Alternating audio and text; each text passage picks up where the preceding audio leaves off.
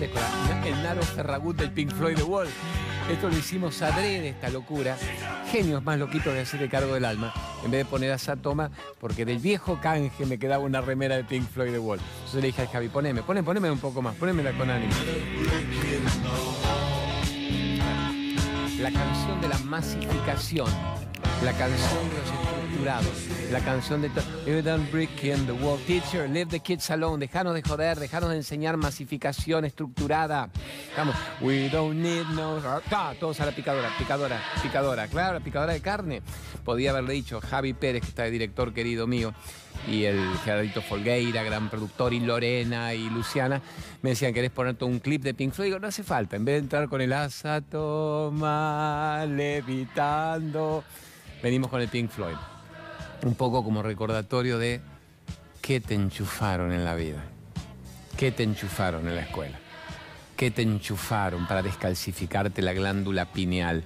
¿Qué datos te metieron en el hipotálamo, en la base del cráneo, para que vos fueras uno de esos masificados? y, un, y un maestro, que no todos son masificados, podría decirte, Claudio, te entiendo claramente, pero te juro que yo a mis alumnos, al contrario, lo que quise es darles un vuelo, darles un brillo. Yo también soy de la época de Pink Floyd, de Wally. Yo vi eso y dije, nunca voy a ser una maestra que los masifique, que los atonte. Voy a ser alguien que en todo caso les mande elementos para que sean libres. Bravo. Pero no es así la mayoría, no es así el sistema estructurado. No es así el sistema de los datos. Datos significa datos, datos, datos. Virus en la computadora que me impidan percibir la totalidad de la existencia, porque yo voy a tener que ser un repetidor de esos virus con los que fui criado. ¿Se entiende? Así que nuestro querido homenaje al Pink Floyd The Wall. Pum, pum. Y alguien te dirá también, ¿y por qué el maestro? ¿Por qué la familia no? ¿Y por qué la familia no? ¿Por qué la escuela te lo tiene que educar? Bueno, pues para eso estaría la escuela. Educar, decía las Naciones Unidas. Llevar a ver la verdad. La escuela no te lleva a ver la verdad. La frase muy graciosa, linda de John Lennon era, pensar que yo era feliz y era más o menos libre hasta que me mandaron a la escuela. Y era John Lennon. John Lennon que salió con un espíritu ya libérrimo. Pero te podían contestar muy bien, ¿y qué pasa con los padres? ¿Y por qué me tenés que enchufar a mí la responsabilidad en la escuela? ¿Por qué los padres no lo pueden hacer si los padres son la verdadera escuela? y tienen razón. Acuérdense que lo que vos has escuchado en el primer septenio, venga, caminamos un poquito por nuestro estudio divino, lo que has escuchado en el primer septenio, en los primeros años de vida, es lo que te marca y te define. O sea que la escuela en todo caso vino a reforzar la destrucción hipotalámica de los primeros años en la casa, o si te hubiera tocado un maestro con espíritu libre, como también se ha visto en películas como La Sociedad de los Poetas Muertos, Oh Captain, My Captain y el Carpe Diem, viva cada instante como si fuera el único y el mejor. Si te tocaron algunos de esos maestros, obviamente dan una inyección, dan un espaldarazo para la ignorancia de tu crianza. Estamos, amores, pero son los padres. La, la frase genial, terrible es, usted es su madre, usted es su madre. Me acuerdo cuando en los tibetanos yo estaba haciendo mi primer reportaje y me dijeron, me traté comiendo granolaza con licuado. Me dijeron, usted es tan feliz o tan infeliz como su ego se lo permita. Yo ahí donde le dije, ¿qué es mi ego? El sistema de creencias. ¿Y quién le implantó a usted el sistema de creencias? Y yo muy feliz dije, los padres, pensando que era hasta meritorio. No, obviamente. El padre varón, dijo usted, el padre abandón es abandónico, el padre varón. Le dije, ¿cómo yo he estado cada día de mi vida? He sido un padre presente. Dice, no, los padres varones pueden haber colocado un poco más de dinero en el hogar, pero realmente es la mamá, la madre, la responsable de tu sistema de creencias. Y como la única relación más o menos conflictiva de mi vida fue durante muchos años mi mamá, que está viva todavía y que cada día nos parece el único, el primero, el último, el mejor, tiene 95 años, y hoy estaba más o menos, me dice, anda a hacer el programa y volver rápido a hablar conmigo. Pero la gran frase tibetana es, usted, usted es su madre.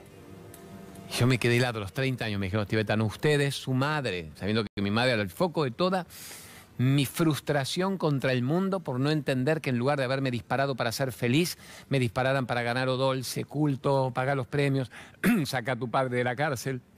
Yo no entendía eso, entonces cuando me dijeron usted es su madre, dije no, nunca, nunca, nunca, nunca, no acepto, no quiero eso, no quiero, no quiero, no quiero que me digan eso. Y con el tiempo te vas dando cuenta de que es real. Y que lo único que puedes hacer es amar, valorar, agradecer, bendecir a esa madre, a ese padre, a ese entorno, pero desactivar el chip que te han implantado y ser diferente a la necesidad de repetir la crianza generacional, generación tras generación, con lo que la ignorancia se prolonga, el planeta no despierta, y está en vos ser diferente, volar, salir del esquema, salir de la manipulación. Y ahí recién en ese momento podés amar a tus padres genuinamente bien, con calma, con claridad, no con rencor, no con resentimiento, diciendo hicieron lo que pudieron de mí, hicieron lo mejor que pudieron de mí para que yo ahora me bañe en este mar de plasma. Me encantó, Javi, recién te vi esa toma divina, mandame después mar, mar de plasma. Cuando uno capta esto, recién empieza a manejar la comprensión por los padres, la compasión, y decir cómo los habrán criado para que ellos me hubieran hecho a mí. Ellos en su ignorancia han decidido hasta preservarme de su propio sufrimiento, pero me implantaron un sufrimiento adicional muy grande, que era no saber quién era. todo esto por el Pink Floyd The Wall. Y alguien diría, ¿quién es usted? ¿Quién es usted? Es que interesante. Hasta el sillón, la toma ahí que me hace Javier, sería el océano de infinitas posibilidades. Todo lo que yo me estaba perdiendo, porque la mitad de la toma para arriba es el laberinto.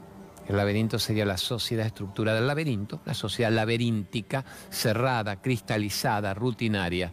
Para abajo es el mar, el océano de infinitas posibilidades en el que yo podría zambullirme ya mismo y nadar. Qué loco, ¿cómo podemos fabricar en un minuto? Nunca combinamos con Javier ni con el otro grande que es Marcelito Pérez, ni con Raúl Cosco combinamos tomas. Ellos improvisan, saben que mi juego también es de mente abierta y que según las tomas que ellos me hagan yo lo puedo llevar al contenido que quiero. ¿Por qué no me atrevo a nadar en lo profundo y chapoteo en lo epidérmico? Esa es la gran pregunta. Y bueno, tiene que ver con la crianza, tiene que ver con la mamá y tiene que ver con la sociedad que no quiere que vos despiertes y que ha generado toda una necesidad de pertenencia a los grupos que te impidan percibir quién sos. ¿Estamos, amores? Así que bueno, en homenaje a ustedes les decimos, hacete cargo de tener una vida. Nos levantamos, nos erguimos sobre la chatura, nos erguimos sobre la chotura, nos erguimos sobre una vida más epidérmica y queremos ser libres. Este es nuestro programa amado, ahora vamos a empezar con las preguntas y respuestas. Se me caen los lompas como de costumbre el cinturón que pedí me baila, y agradecemos estar vivos y alcalinizados. Y hoy prepárense a otra película que quiero recomendar con mucha pasión, ya que está causando un lindo interés genuino lo que estoy contando. Podemos empezar con las preguntas de la gente. Y en el corte, yo le voy a preparar a Gerardito y a Lore que vayan buscando si quieren el trailer de la película que quiero hoy recomendar con mucha pasión, que se llama Cowspiracy. Pues sí, ¿qué, ¿qué, es Cowspiracy? Cow es vaca, no la vaca, cow, C-O-W. Así la van preparando con Leandrito, en grafos, mi genio. Conspiración en inglés sería conspiracy. Conspiracy con Y. En vez de con es cow, le pone la W. Conspiracy, conspiracy. La conspiración de la vaca. Vamos a ver esa película también que yo digo, sigo bendiciendo Netflix, que yo pensé que Netflix también era una pavada corporativa de darte un poco de todo, como para facturar, que obviamente deben querer facturar más que nada en el mundo, pero están teniendo el coraje de meter películas documentales que nadie se atreve a mostrar. Y yo digo, qué locura, cómo se arriesgan bien y lo están haciendo. Tienen excusa. Cuando recomendé What the Health, cuando recomendé Game Changers, Cambio Radical, Schwarzenegger, James Cameron propone, a ver, produciéndolas, digamos, no se jode con Cameron, que es el director de dos de los tres mayores éxitos de la historia de taquilla del cine. Y ahora esta la produce Leonardo DiCaprio. Como decía, no jodemos con Leonardo DiCaprio, sí con Juan de los Palotes. Leonardo DiCaprio, ahora lo quiero cada vez más, produciendo Conspiracy. Joaquín Phoenix, eh, Joker, Guasón, lo quiero cada vez más, produciendo What the Hell. Qué bueno que estos actores empiecen a hacer escuchar más allá de la labor extraordinaria actoral que pueden tener. O de la epidérmica necesidad de una tapa de revista perseguidos por los paparazzi de turno, que no es lo que ellos buscan. A ver, amores, vamos a la primera pregunta de la gente. Que Gerardito me diga para dónde rumbiamos hoy y mientras me vas preparando trailer de Conspiracy. Vamos con la pregunta, ya. Dele. Eh, ya somos amigos porque nos conocemos. Estoy con mi hijo Mateo para servir la comida y quería preguntarte, ¿qué pensás de los registros arcálicos. Es como que me resuena mucho adentro mío para poder buscarlos. Y verdaderamente, no sé, quería saber qué pensamos. Un beso. ¿Qué es un registro akáshico? No es una regresión de vidas pasadas. El akasha, el akasha, el éter, que es el akasha en sánscrito. Este espacio de infinitas posibilidades donde está toda nuestra historia. De dónde venimos, en qué vidas venimos, cómo venimos remando en cierta ignorancia para aparecer fundamentalmente ahora y saber quiénes somos. El akasha. Entonces se dicen, todos esos registros akáshicos hay todo de todo. ¿Qué es todo de todo? La historia de la evolución de tu alma recorriendo cuerpos, atuendos, vehículos, instrumentos para poder llegar a un nivel de plenitud. Y en algún punto cortar obviamente la necesidad evolutiva, al menos en este plano. ¿Y a dónde seguiremos? A planos mucho más interesantes eventualmente, donde la expansión siempre es magnífica del alma. Entonces el registro akáshico, cuando vas a un buen terapeuta, va percibiendo, se conecta con vos, se conecta álmicamente. Hay gente que tiene capacidades mediúmnicas, son medium locos, mediúmnicas, capacidades paranormales, es decir, metafísicos, se van más allá de lo meramente físico, de lo aparentemente normal. El arte es detectar quién, cuando te dice, ¿a dónde voy? Yo no recomiendo en realidad. Puedo recomendar a los que yo conozco porque hemos entrevistado durante años en el programa. Entonces, cuando me dicen, ¿voy a la mina divina de regresión? Sí, yo lo hice, mandé. ¿Cómo voy a dejar de fumar en una sola sesión? Sí, amor mío, le hemos mandado 100 personas en este mes a Luis Braje y dejaron de fumar 99 y el que no dejó porque no quería. O sea, me dice, ¿estás probando los productos del kit vivir? Sí, los he hecho todos los días en mi comida. Lo que yo uso lo cuento. La espirulina, el polen cringo, el aceite de coco. Ahora yo vengo antes del programa me hago la megadosis de vitamina C con Lorena Toa Pantavera, con la médica. Termina el programa, tengo una hora hasta llegar a Radio 10 y me hago la reflexoterapia con Ana Garrido Caro. Yo adoro todo eso. Eso es mi shopping del alma. Pensar que para otra gente el placer es un shopping de compras.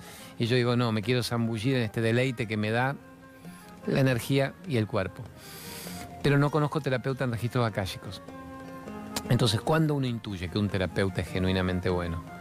Cuando te conoces con esa persona hay una empatía, hay una vibración en el corazón, chakra cardíaco central. Se expande cuando estoy con esta persona. Cuando miro sus ojos, cuando hablo, siento que hay una empatía, una vibración. Ahí yo iría. Además siempre es una prueba y error, porque tampoco hay que ser adicto a un terapeuta. No es si yo no voy todas las semanas a tratarme con esta persona, no puedo tener una vida. No, tengo una vida. Y de paso hay alguien que me ayuda en alguna búsqueda mía. Pero los registros akáshicos son considerados como algo noble, valioso. He conocido gente a la que le ha ido divinamente bien con eso. Y otros que obviamente habrán caído en la mano de algún irresponsable que te convierte en adicto a que lo sigas. Y yo hoy por hoy rajaría a todo aquel que dice, seguime. Cuando vengas a mí, yo te daré los elementos para sanarte. Vení que mi templo es el correcto, mi libro es el correcto, mi ritual es el correcto. Y cuando hagas esto a tal hora es lo correcto. No. Te puede dar pautas y opciones para que vos percibas si además eso funciona, si esa persona no está manipulando tu energía y vos sabés que lo único que no podés es dejarte manipular ni, negociar tu libertad, ni siquiera por un llamado terapeuta espiritual, ¿se entiende? Ni siquiera, mucho menos. Porque entonces sería un karma muy atroz para él que se dice maestro espiritual y lo único que hace es chupar la energía de un seguidor. Y sería un karma feo para vos, porque estás entregando el poder y la llave a otro y no lo estás retomando vos en tu propia vida. ¿Estamos amores? Así que hasta ahí bien interesante. Mandame otra pregunta, a ver si la pregunta ahora va por lo mundano, por lo diario, sí, por lo mundano, por lo diario. Me pone, mira que tengo todo quilombo, parejas, hijos. No, no, la que venga, que, que las mujeres decidan, que Lorena y Luciana ahí decidan una, pero que tenga que ver con el día a día. Eh, ¿Por qué no estoy anunciando, me dicen ahora, charlas de los domingos? Porque en este momento, este programa está siendo grabado y este cuerpito estará en la India. ¿Por qué estará en la India? Porque recuerden que teníamos nuestro viaje hermoso de febrero a la India, que nos vamos con los grupos grandes, como ahora haremos lo de Machu Picchu y lo de Egipto. Entonces estamos, sí, dejando días previos para que sea también, si bien nuestro contenido es atemporal, no depende del escándalo de turno, pero para que los programas sean lo más ajustados a las preguntas que ustedes nos están mandando. Así que solo por eso no digo, vénganme el domingo a tal lugar, vénganme a tal otro. Vayan preparando, sí, la India se llenó divinamente de gente, enseguida ni bien lo largamos. La ventaja de estos viajes es que cuestan mucho menos que si una persona fuera a contratar el viaje en algún negocio de agencia de viajes. Así que prepárense, Machu Picchu ya está a punto de llenarse y Egipto viene muy bien que lo vamos a hacer en junio, que ahí tienen ustedes permanentemente anotado todo. Machu Picchu, junio, obviamente los retiros acá en la Argentina, lo de la glándula pineal en Uspallata ya está lleno en marzo, ahí tenemos Merlo, que lo estoy viendo en abril, no se me pierdan eso hermoso, estamos lanzando Villa General Belgrano, que ahora Leandrito lo va a poner congelado en algún momento y ahí tienen los emails de los encargados y le van pidiendo todo, genio. Vamos con una pregunta piola de la gente. Dele. Mi nombre es María Laura. Eh, a mí me gustaría saber cómo puedo despegar, soltar de una vez a, papá de mis hijos. Porque yo siento que no, nos hacemos bien ninguno de los dos. Muchas gracias. Vos sabés que yo te había entendido primero con los hijos, era con el ex nomás, Gerardito. Mirá vos, usémoslo para todo. Usémoslo para hijos, para ex. El ejercicio del desapego. Alguien primero diría, ¿qué es un desapego, Claudio? Desapego es entender que nadie me pertenece y que yo no le pertenezco a nadie. O sea, apego, desapego, apego. Son míos, mis hijos, mi marido. No, ellos piden que yo viva en función de lo que ellos me hacen. Entonces, cuando no puedo soltar y hay una manipulación energética de la libertad, yo me debilito rápidamente y me muero antes de tiempo. Y además no pude honrar el espacio corto de esta encarnación para saber quién soy, para vivir un estado de conciencia pura. ¿Tienen amores? ¿Cómo practicamos el desapego? Primero lo entendemos intelectualmente. No me llevo ni un hijo ni una aguja. Nadie me lleva ni va a vivir mi vida por ellos. Es decir, yo tengo que recorrer mi experiencia. Nadie va a superar una enfermedad por mí. Nadie va a saber quién soy yo por mí. Nadie va a captar el freno de la mente, que es el pasado, futuro, pasado, futuro, y detenerme en este instante si yo no lo hago. Ni siquiera un maestro espiritual puede hacerlo, porque si el maestro espiritual lo hiciese, sería un muy mal karma y demostraría que no es un maestro espiritual, porque finalmente el trabajo de crecimiento, más bien la actividad es mía. Un gran maestro espiritual te puede dar las pautas para que vos creas en vos, evoluciones y crezcas. Y ahora vamos a pasar al ex y a los hijos.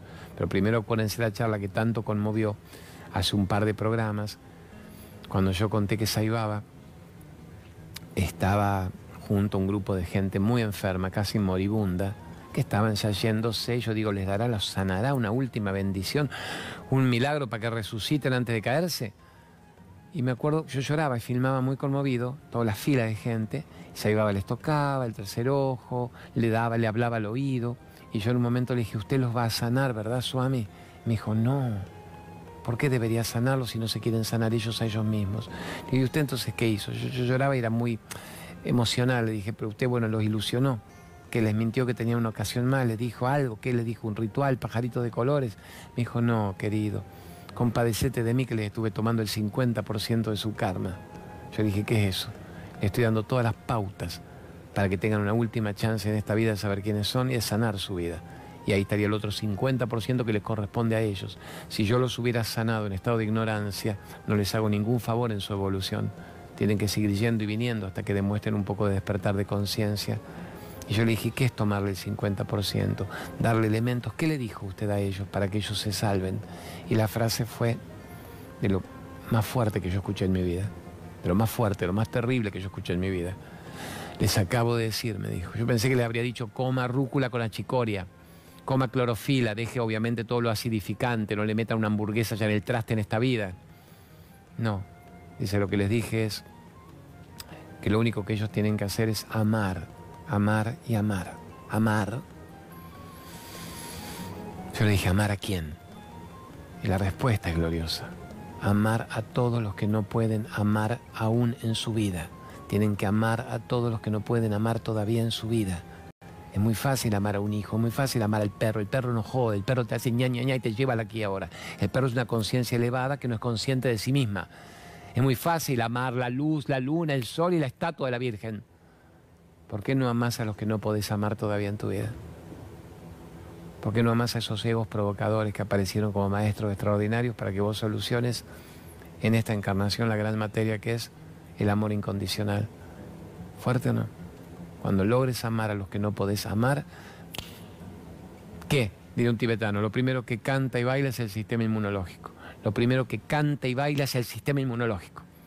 Einstein, Einstein decía, estado alfa. El amor incondicional por la vida genera estado alfa. El freno del pasado y del futuro genera estado alfa. De nuevo Einstein, querido, yo nunca lo entrevisté. ¿Qué es estado alfa? Al detenerse el efecto nocivo de la mente atrayendo la calamidad de turno, lo primero que se sana es el cuerpo físico. El cuerpo físico empieza a cantar y bailar. Entonces tenemos que amar a los que nos cuesta amar. Esa es la gran práctica. Como diciendo, podés gustarme cada vez menos a mi ego. A mi ego puede gustarle cada vez menos tu ego pero puedo amarte cada vez más. No soy idiota. Quiero vivir, quiero vivir en serio, no sobrevivir y vegetar. Podés gustarme menos, pero puedo amarte cada vez más. Ese es un cambio. Vamos al ex ahora, vamos a todos los ex y a las ex que uno tiene en la vida. Usémoslo con los hijos y con los ex. Maestros perfectos que aportaron, en el caso de un ex, porque se entiende que para que sea un ex y no sea parte de tu vida en este momento, no se daban vibratoriamente las condiciones para que siguieran unidos evolucionando juntos de la mano, besando, abrazando, agradeciendo que seguís en mi vida, amor mío. Pero el agradecimiento debería ser el mismo, gracias a ese maestro tan provocador que te sacó pedazos de cuerpo en cada examen, pero que estás acá viva todavía. Estamos preguntando quién soy yo a pesar de los maestros. Se ve que estaba el gran trampolín para que yo decidiera salirme no solo de una relación enferma, sino dejar de enfermar mi propia vida dependiendo de otros para tener una vida. Es decir, han sido los maestros tan implacables, tan impecables, tan extraordinarios, para que uno decidiera que llega un momento en que no podés negociar más tu libertad. Gracias por esa toma hermosa justo mirando. Hay un momento en que no podés negociar más tu libertad. No podés creer que todos los roles que estás interpretando son los que definen tu vida. Soy la ex esposa de, el ex marido de, el padre de este hijo, el hijo de mi madre. Dios, qué quilombo, lo que mi madre, mi padre, mi hijo, mi pareja y mi expareja me hagan está definiendo mi vida. Qué quilombo. ¿Cómo puedo ser feliz? ¿Cómo puedo si no me hago cargo? ¿En qué sería hacerte cargo? Sabe que sos el ser que tiene esos roles. El ser hace en un punto de hijo de mi madre, esposo de mi esposa, padre de mis cuatro hijos. Pero si yo voy a depender solamente de lo que mi esposa, mi madre y mis cuatro hijos me hagan, se me va la vida. Y acuérdense que podríamos bifurcar la toma, en este caso trifurcarla, por mil los roles, dependo del rating del programa, dependo del minuto uno de mi nota, dependo de cómo me tratan en el día de hoy aquellos con los que yo interactúo, dependo de los negocios a los que yo entro, depende de cómo me saludan en el supermercado. Es un embole mental vivir dependiendo de qué? De todo lo que sucede afuera para tener una vida. Entonces, son todos maestros perfectos. Hagamos lo siguiente. Hagamos ahí a la cámara una hermosa. Hagamos un ejercicio juntos sobre los maestros de una vida y cómo liberarnos del efecto nocivo que nos pueden causar. Así nomás como están conmigo. Alguna vez lo hicimos, aventó un año de programas, 100 programas, lo debemos haber hecho, una o dos veces. Cierren los ojos, el que tiene ganas, el que no me dice, boludón, me gusta verte. No, bueno, véanme, pero véanme sin verme, significa estoy acá. Cierren los ojazos. Bueno, en realidad el ojo no se cierra nunca, lo que se va a cerrar es el párpado, ¿verdad? Y se obligan ustedes a ir en introspección. Yo también lo voy a hacer, se van en introspección. En lugar de ver afuera el pajarito de color, en este caso las imágenes bellas de C5N, van hacia adentro. Y lleven a la pantalla mental, que es la pantalla mental a la frente, para el que le guste muy tibetano sería el tercer ojo, para el que le guste Einstein, lóbulo frontal, para el que le guste eh, meditador consciente sería en la frente está la pantalla del cine de tu vida y tus pensamientos los proyectas y los observas. Cuando los logro observar, los logro cambiar y manejar como quien está cambiando en la computadora una imagen, corriendo juegos como hacen los niños. Entonces cerremos los ojos un instante, vamos ahí a la frente y traten de poner la imagen de los grandes maestros de su vida. Porque gran maestro se entiende esas relaciones muy provocadoras, muy brutalmente provocadoras, con las que hubo obviamente afecto, amor, puede haberlo, pero hay tanta manipulación, tanta castración, tanta necesidad de que el resultado del otro dependa de lo que yo quiero, que es básicamente los padres. Me acuerdo cuando esto me lo hizo 25 años atrás, Madre Teresa Saibaba, yo la única la que puse era mi madre. No tenía expareja conflictiva, mi padre había muerto muy pronto, con mi abuela la relación era hermosa y con mis hijos, en ese momento los dos varones chiquitos, no había ningún sufrimiento más que belleza. ¿A quién puse? A mi madre, a la Bochi. Entonces pongan ustedes madre, padre, madre y padre, a casi expareja, expareja, gente acosadora, abusadora, manipuladora, ladroncita, chorrita, putita que hayas tenido en tu vida. Pónganlos ahí y díganles desde el alma, gracias maestro. O sea, mi madre decía, gracias maestra, gracias maestra, gracias maestros, gracias maestro, gracias maestro. Tranquilo, con calma. El ego se revela y dice, maestra, mierda, maestra, mierda. No, ese es mi ego chispoteado. Fue tan perfecta la aparición de ese maestro, de esa maestra en mi vida, que gracias a que hizo su trabajo en forma tan implacable, yo estoy todavía vivo y sabiendo quién soy. Pensar que me tomó exámenes que me podía haber quitado pedazos de cuerpo en cada examen. Lo intentó. Y sin embargo yo estoy acá. Y aprobé los exámenes. ¿Cómo sé que los aprobé? Pues estoy vivo, planteándome quién soy y sobre todo porque te digo gracias maestra, gracias maestro.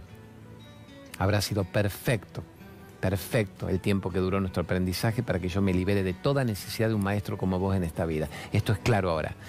Te agradezco, te bendigo, evoluciones ampliamente en el plano en el que estés, si es que estás desencarnada. Muchos están encarnados, muchos desencarnados. En mi corazón solo va a haber gratitud. Cuando mi ego se chispotee, vuelvo al corazón y siento amor y gratitud. Si no fuera por vos, yo no estaba vivo en esta vida y no estaba vivo sabiendo quién soy.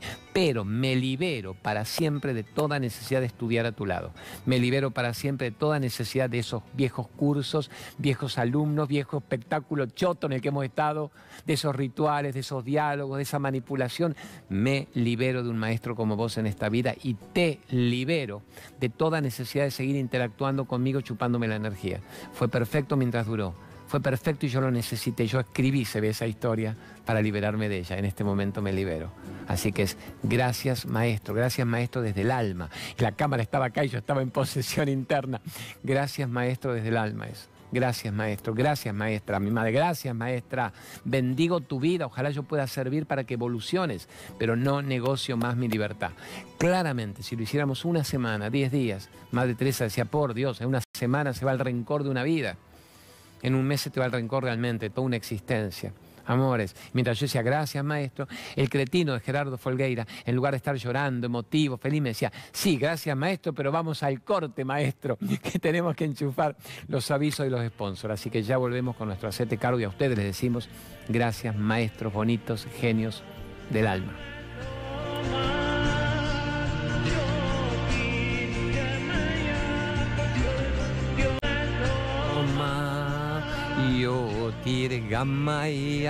Mi tío Orma.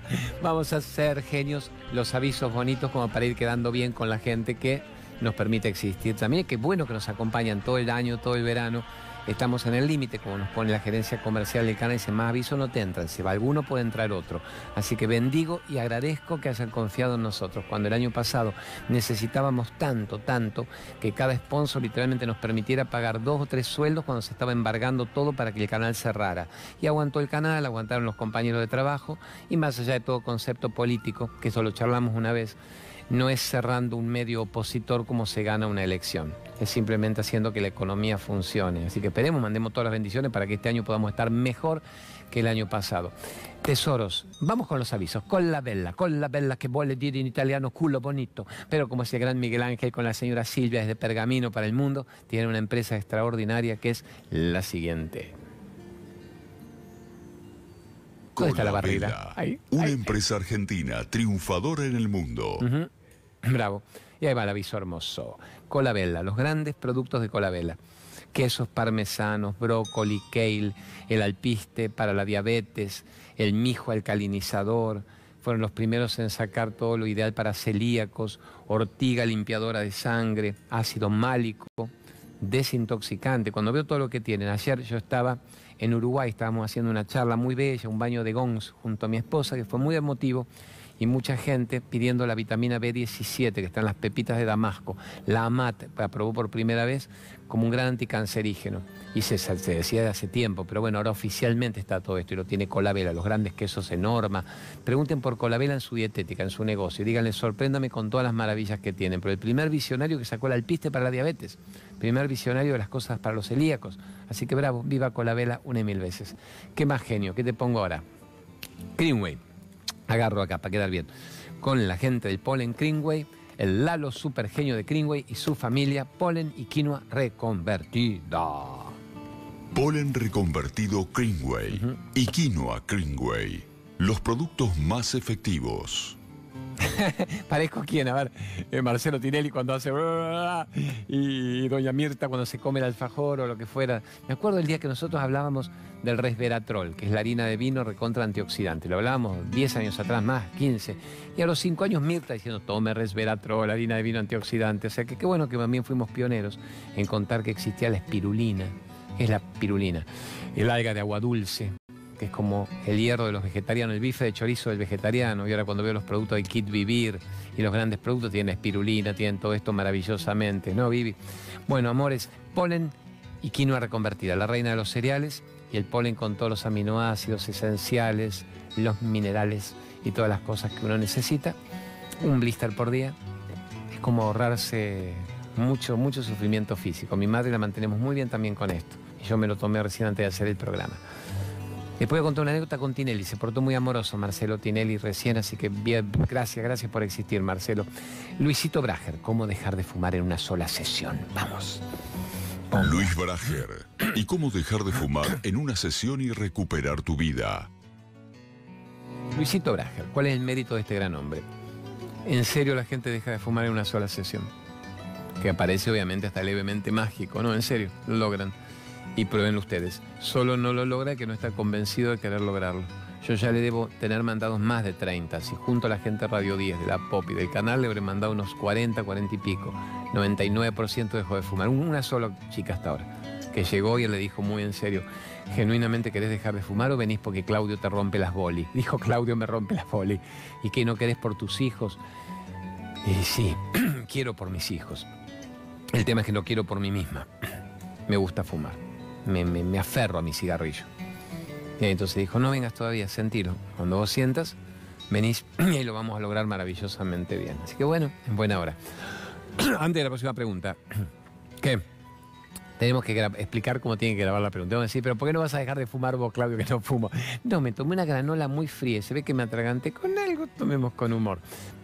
Miren, espera. Es bravo, aguanta que lo voy explicando. Ahí tienen a qué WhatsApp tienen que mandar la pregunta. Lo que piden es que primero bajen el volumen del televisor porque el 99% de los casos la manda cuando están viéndonos con el programa. Por ejemplo, ahora se embalan y dicen, ya le pregunto a Claudio lo que yo quiero, lo que lo valoramos y agradecemos, pero bajen el volumen, que no me escuche yo hablando de comida alcalinizadora. Ustedes bajen y digan, Claudio, quiero saber tal quilombete putete que tengo. Bravo. Segundo paso. Ah, bueno, pónganse en un lugar donde haya buena luz lo mejor, la mejor luz posible. Yo me hago eso, cuando me hago los videitos que ustedes ven en el Facebook, en Claudio María Domínguez, oficial que tiene en la página web. Ponete el Instagram, después Leandrito ahí arriba, el Claudio María Domínguez OK, tenerlo puesto ahí en la parte de arriba. Cuando me hago esos videitos, yo también aprendí a buscarme la luz. Yo me filmaba en cualquier lugar sin el más mínimo concepto estético. Dije, no, a la luz me veo gauchito, se ve más luminoso, parezco 10 años menos, entonces me hago la filmación. Háganse ustedes también, que, algunos de ustedes parece que la estuvieran haciendo en el castillo de Drácula. Todos esos cultos, parece película de terror. Me dicen, Claudio, quiero que sepa por qué yo estoy tan. Digo, mierda, con esa cara, ¿qué pregunta va a contestar? Y después que no la hagan tan larga, que la hagan un poquito breve, que no dure dos minutos. O sea, no me cuenten su vida, simplemente digan, negro, los amo, gracias, bendigo que ustedes estén Pregúntenme esto. 30, 40 segundos. A ver cómo cuál. A ver cómo qué pregunta viene ahora. Que vamos a analizar qué hizo nuestra amiga que se la ve bella. ¿Qué pregunta esta chica piolísima? A ver, vamos. Hola Claudio, mi nombre es Pierina. Te hablo desde Uruguay. Eh, te seguimos mucho con mamá. Mi pregunta es, ¿por qué no logro todavía ver cuál es el propósito de mi vida? Hace un instante terminaste de decir el descubrimiento del ser. Pero ¿por qué yo siempre me veo parada frente al universo mm, a pesar de que me enganchen cosas, viaje, conozca, descubra, pregunte? Siempre hay como esa cosa de inmenso, de vasto. Y yo no sé si me asusta o qué. Pero bueno, nada, mi pregunta fundamental es, ¿por qué aún no puedo comprender cuál es mi propósito en esta vida matrixera o en esta vida?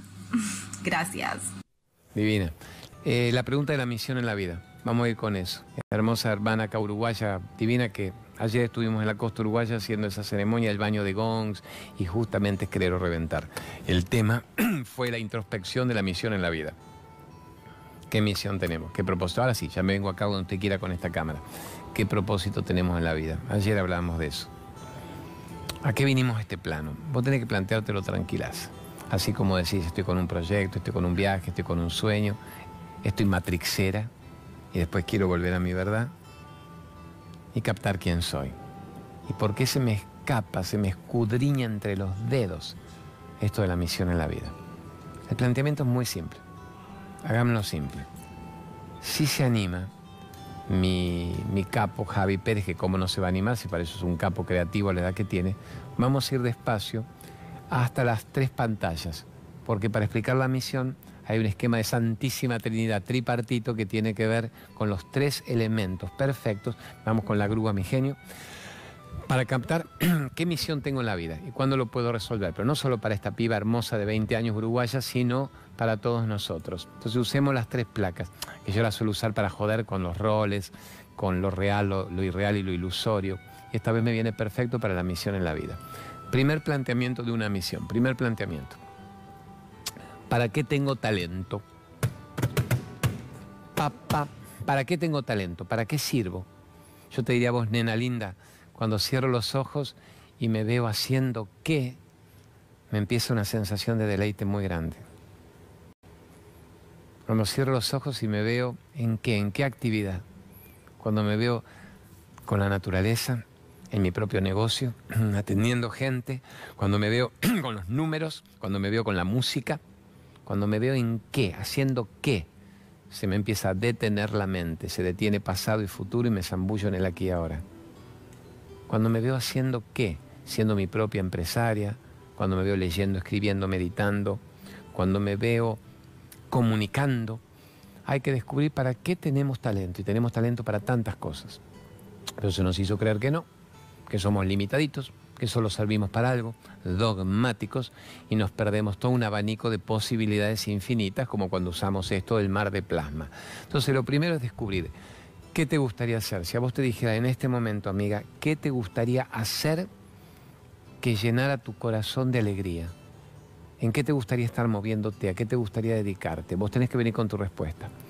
Una linda frase que ayudaba mucho a la Madre Teresa, más que hacer un test vocacional, era, plantéeselo todo el tiempo, tres días seguidos. ¿Quién soy? ¿A qué vine? Cuando me veo con qué imágenes me genera sensación de deleite en el pecho. Tres días que te lo plantearas claramente, al cuarto empiezan a venir las respuestas. Saibaba decía una semana, así que valga la diferencia. Entonces, una vez que develo y no te, no te circunscribas solamente a una cosa, es solo necesito saber que cuando estoy en el mar con los animales. No, mil cosas. Tenés talento para tanto. Se nos hizo limitados en nuestra apreciación del talento. Se nos dijo, vos servís para esto, vos para esto, vos para esto, vos para esto, y nos dogmatizaron y nos quitaron un abanico de posibilidades. La broma que yo hago siempre, a ver, hijo, usted es brutito, este me salió bruto, este nene, no lee, no escribe, es brutito. A él hay que decirle que ponga un taller mecánico, a él que vaya a la gomería. O sea, todo gomero tiene que ser bruto, estructuralmente para la sociedad. Y yo he conocido gomeros que leen más que los universitarios. A ver, yo, hijo, yo, a mi caso, vos sos universitario, vos tenés que ser fino, culto y recibite y solo universidad, no importa la parte manual, no importa esto, vos tenés que ser alguien en la vida. Vos, hija, las mujeres siempre me aprietos. Ahora está cambiando todo, al menos en nuestra conciencia mm, del mundo occidental, en Oriente queda el quilombo. Vos, hija, sos mujer. ¿Qué mamá? Y conseguiste un tipo que te mantenga. No, ¿qué, ¿Qué querés vos soñar con ser libre, independiente? Conseguiste un buen tipo, todavía estás linda, tenés el culo parado agarra algo, agarra algo. No, no, y que el que dirá en el barrio, todas tienen ya su pareja, y mamá las veo con su pareja como están hechas pelota, gorda, obesa, hechas pelota, mórbida, bulímica, anoréxicas, abusadas.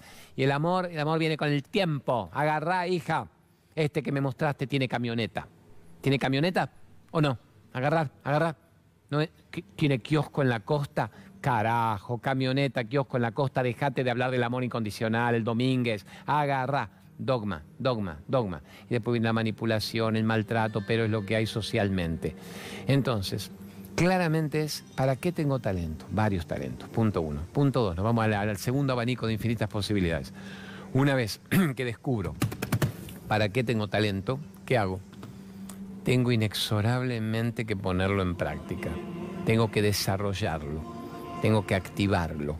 No puedo posponer la realización de eso que mi mente y mi corazón al unísono saben que yo tengo talento para hacer. ¿Qué es lo que me veo haciendo? ¿Qué quiero hacer? ¿Qué siento alegría ya solo con verlo? Se llama la posesión anticipada del milagro. Urgente tengo que hacerlo. No importa el que dirán la mirada social, no, ¿qué vas a hacer esto? No servís para esto, no te das cuenta que te morirás de hambre con eso, ¿por qué no haces esto otro? ¿Pero qué van a decir una mina independiente, vos a tu edad queriendo estudiar? Fuck you very much a todo el mundo, fuck you very much a todas las opiniones. Nací para ser libre y para saber quién soy y tenés que hacerlo tenés que hacerlo, tenés que hacerlo. Si no, Dios y la patria te lo demandarán. No, mentira. ¿Quién te lo va a demandar?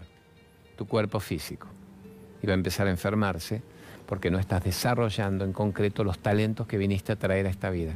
Así que salto cuántico, salto cuántico, hago lo que vine a hacer y lo hago y no me importa, ni vivo mendigando la opinión de los demás, no pido autorización, ¿te parece hijo, mamá, ex esposa, marido, compañeros de barrio, a mi edad les parece que puedo hacer, perdón, perdón, me, ilusioné que iba a ser libre, fuera, segunda.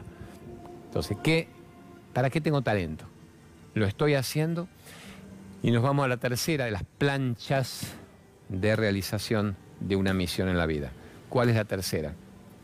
Una vez que descubro para qué sirvo y lo hago, tiene inexorablemente que servirle a los demás. No me puedo comer el postre solo. ¿Qué es eso, servirle a los demás? ¿Que le haga bien a los demás? ¿Y qué es comerme el postre solo y para mi autogratificación? Yo me hago lo que hago porque a mí me gusta y yo me satisfago con eso. No está mal entre ser un frustrado, ¿dónde está esta cámara? Entre ser un frustrado deprimido, me autosatisfago, pero no onanista, me la agarro, es comparto todo lo que tengo con el resto del mundo. Lo comparto con la existencia. Lo comparto con la vida. Todo el que entre a mi campo energético en el día de hoy, que perciba el gran amor que hay en mí, la alegría que hay en mí, como yo les doy este talento que tengo, que estoy explorando, que estoy descubriendo, al servicio de todos y le mejoro la vida a los demás. ¿Por qué? Porque le doy elementos para que crean en ellos mismos también, para que generen su misión, su talento, lo apliquen y les sirva a los demás. ¿Lo servir qué significa? Tengo que hacer entonces una ONG para miles de leprosos, para todos los niños con capacidad de... No, si pudieras, hay varias madres Teresa, no solo un buen Calcuta, que lo hacen. Tenés que simplemente decirte que todo el que perciba en mí lo que yo soy, acceda a que entre los dos cerremos un hermoso Carmen amor incondicional. Y aunque yo lo vea 10 minutos, o 10 minutos por día, o horas por día, lo inspiro para que él también vuele y crea en sí mismo. Y tenga una vida en la que se adueñe de su decisión, de su energía, que crea en sí mismo y que nunca más crea en la condena de la mirada social que te impide que vueles y captes cuál es tu misión y la apliques. Eso sería la misión en la vida. ¿Para qué tengo talento? ¿Lo estoy haciendo? ¿Le sirve a los demás? Eso es. Y dicen una persona que capta eso ya no está más frustrada. Frustrada. ¿Qué frustración? La no realización de tu talento, la no concreción de lo que yo vine a experimentar al servicio de, del mundo, al servicio del inconsciente colectivo, para mejorar la especie, no para comerme el postre solo. Acuérdense siempre, el Buda decía, el otro ya no es más el otro. ¿Quién es el otro? Vos en ese cuerpo. Y todo lo que hagas por el otro, para elevar conciencia, vuelve rápidamente a tu propia vida. Y todo lo que hagas al otro, para bajar su nivel vibratorio y su conciencia y no permitirle que sepa la verdad y vuele, vuelve inexorablemente a tu propia vida. Y más depresión, más frustración, más miseria, más carencia, más pobrecito, más limosnita, más victimita, más victimarios, chotarios, putarios por todos lados. Mira cómo embalamos con la pregunta de la chica uruguaya hermosa para todo esto. Estamos prepárate, anda avisándome pedazo de verdugo, porque vos no sos un productor, sos un verdugo. El Gerardito Folgueira, que genial. ¿Cuántos minutos me quedan para la película Conspiracy? ¿Cuánto me queda? ¿Cuánto me queda? Somos ricos. Siete minutos con tres avisos. Tres avisos, un minuto. Somos ricos. En siete minutos dice que se hace el amor en forma plena, que no será la experiencia de ustedes ahí en el control. ¿Estamos? ¿O sí? ¿O sí?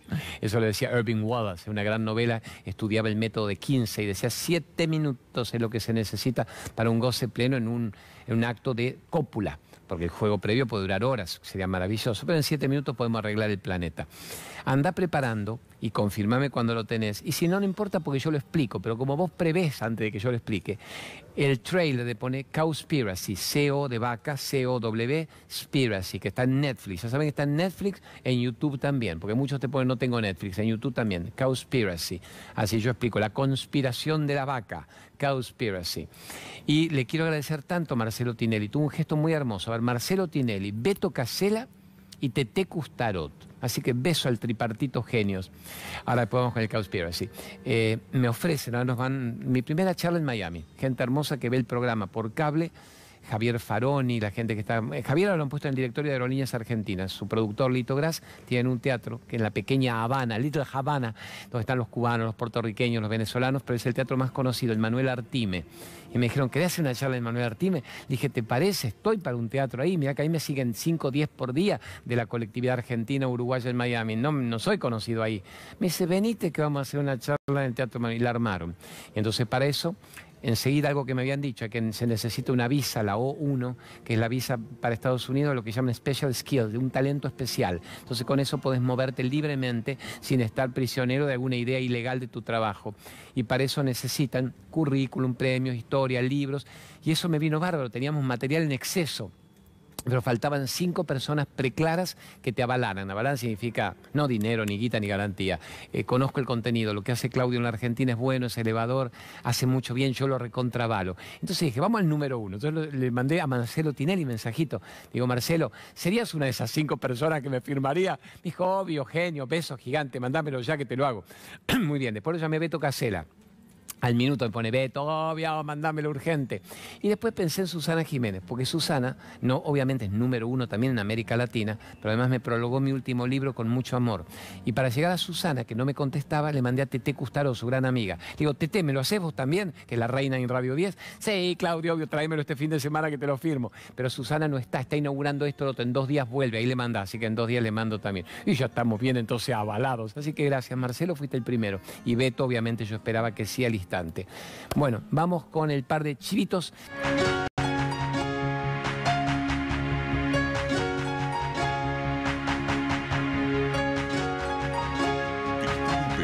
Y su técnica Atlas para recuperar tu cuerpo.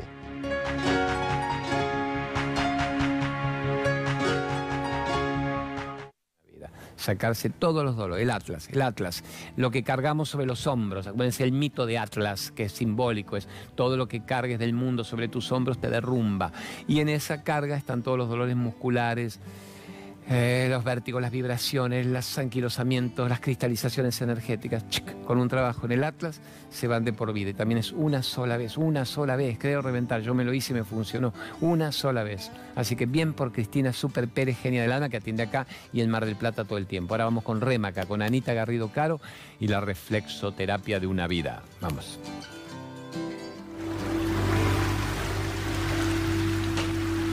Ana Garrido Caro la reflexoterapia al servicio de la salud.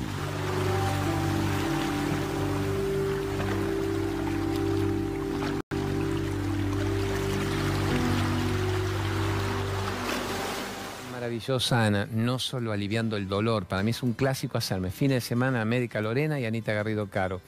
Pero lo bueno es sus cursos, es la gran formadora de miles de reflexoterapeutas durante años, o sea, yo ya le he conocido en cuanto viaje hago, en los grandes hoteles donde te invitan, siempre están los alumnos de Ana Garrido Caro, cambiando de vida, viajando por Costa Rica, por Dominicana, por España, por Estados Unidos, gracias a haber estudiado con ella. Pero además es divino en tu propio cuerpo en tu propio cuerpo y con tu familia, con esa enseñanza presencial, semipresencial para el que quiere ir y venir del interior y online, por supuesto. Vamos a Cowspiracy. Me siento acá. Lumenac falta. Póngame Lumenac. Ya, Lumenac, ya mis grandes amigos del Lumenac. Ponga. Lumenac. La mayor empresa argentina de artefactos eléctricos para la empresa y el hogar. Sí, señor. Todos los grandes edificios y hangares y garajes y escuelas y canales de televisión con Lumenac. Abrazo inmenso y gracias por ayudarme desde el primer día sin pedir siquiera que estén sus datos. Lo ayudan porque creen en el programa. Gracias, Lumenac. Les dedico a ustedes el Cowspiro, así que además muy vegano, Horacito, su dueño, gran creador de negocios de productos veganos para ayudar a la gente en forma casi gratuita. Bueno, ¿tenés para ponerme Cowspiracy de fondo? Ponémela, el trailer mientras yo voy hablando. Yo puedo quedarme acá, por ejemplo, y vos lo vas poniendo. Y que me escriba Leandrito en grafos. Cowspiracy, acuérdense la vaca, C-O-W, Spiracy. En Netflix, en Netflix ponen Cowspiracy. Eh, te falta una S, Cowspiracy, la S. O oh, no, está bien ahí Cowspiracy. Mira, eh, me parece que es así. Si no es así, va una S en el medio. Conspiracy, conspiracy. Una S después de la W para que escribamos impecable, solo por eso. Ya con eso se entiende. Y poneme docu, documental, conspiracy, bravo. Para que entiendan de qué hablamos, que no es un producto para el traste, sino que es una gran película. Está en Netflix y está en YouTube. Bravo. Si querés, me mandas imágenes. El concepto es el siguiente. Cuando se habla de la emisión de gases, de metano, de la destrucción climática, y se habla de todos los quilombos, de la contaminación, de la deforestación, de todo lo que nos está pasando, básicamente Ahí está, ve, ¿cuál es el primer causante de los océanos muertos, de la polución? Se dice los gases irradiados por los autos. Hay que llegar a la hibridación de los autos, lo que tardaría años por la guita que eso cuesta. Bueno, se dice que es la ignorancia de la... No, está demostrado que el problema es el pastoreo de los animales que nos comemos. ¿Por qué razón? Toda el agua que se utiliza y todo el cultivo transgénico para el pastoreo de animales, para que lo coman los animales, que vos te vas a comer después, está quitándole todas las posibilidades al planeta. Entonces lo que tiene de bueno este documental, producido por Leonardo DiCaprio, es ni siquiera, ¿cómo 40 segundos, boludo? Tengo que hablar dos minutos de esto, aguánteme un minuto. Es ni siquiera decir la vaquita, el cerdito, no. Toda la energía que se está utilizando en mantener esos animales que vos te vas a comer después está matando el 80% del planeta. Está deforestando las selvas tropicales, está matando la Amazona, está talando todo solo por el cultivo transgénico que se utiliza, ejemplo, para una hamburguesa, para una hamburguesa del Mac, McDonald's, para una hamburguesa de esas son litros, cientos, miles de litros de agua para 450 gramos de carne. O sea, se te está yendo la vida por comer bicho por comer el animal. Acá olvídense de la parte moral, el cerdito me conmueve, el patito, nada de eso. ¿Querés que te dure el planeta para tus hijos? Ve el documental, te lo explica claramente Leonardo DiCaprio con su gente. Claramente, mientras siga la industria cárnica, la industria de la vaca, de la carne, del pollo, del pescado, contaminando lo que están contaminando, plantando, desforestando para que ellos coman y vos te los comas después, se te va la vida para el 2050 el panorama es terriblemente desalentador y los grandes científicos diciendo más que 2050 van a ver entre el 2020 y el 2030 los incendios de, Australia multiplicados, el Amazonas multiplicado y se van a asustar tanto que van a tener que virar a un veganismo obligados. Háganlo ahora mientras tienen todavía restos de planeta. Vean por favor, si me quieren, me de rodillas, si me quieren y quieren el programa y lo que hacemos, les suplico en Netflix o en YouTube pongan Conspiracy y van a ver datos para llorar, para aplaudir, para gritar, para tomar conciencia y me voy en serio. Ahora que con esto todo podemos seguir en el programa de mañana. Genios bonitos, hacete cargo, somos unos locos de miércoles, pero creemos que hay otros locos de miércoles entendiendo esto y que habrá otros que dirán locos de miércoles y otros dirán quiero esta locura, no quiero la sana cordura del mundo, la que John Lennon decía, Nunca seas cuerdo. La gente cuerda no puede ser feliz, tiene que mantenerse cuerda y comer mucha proteína animal y deforestar el planeta para que el planeta se nos muera, pero con la panza, con el chorizo metido en el traste. Gracias por existir. Carlitos Infante, Nacho Viva, Vero Aragona, Nicolás Bocache, gracias por todo esto. Hacete cargo.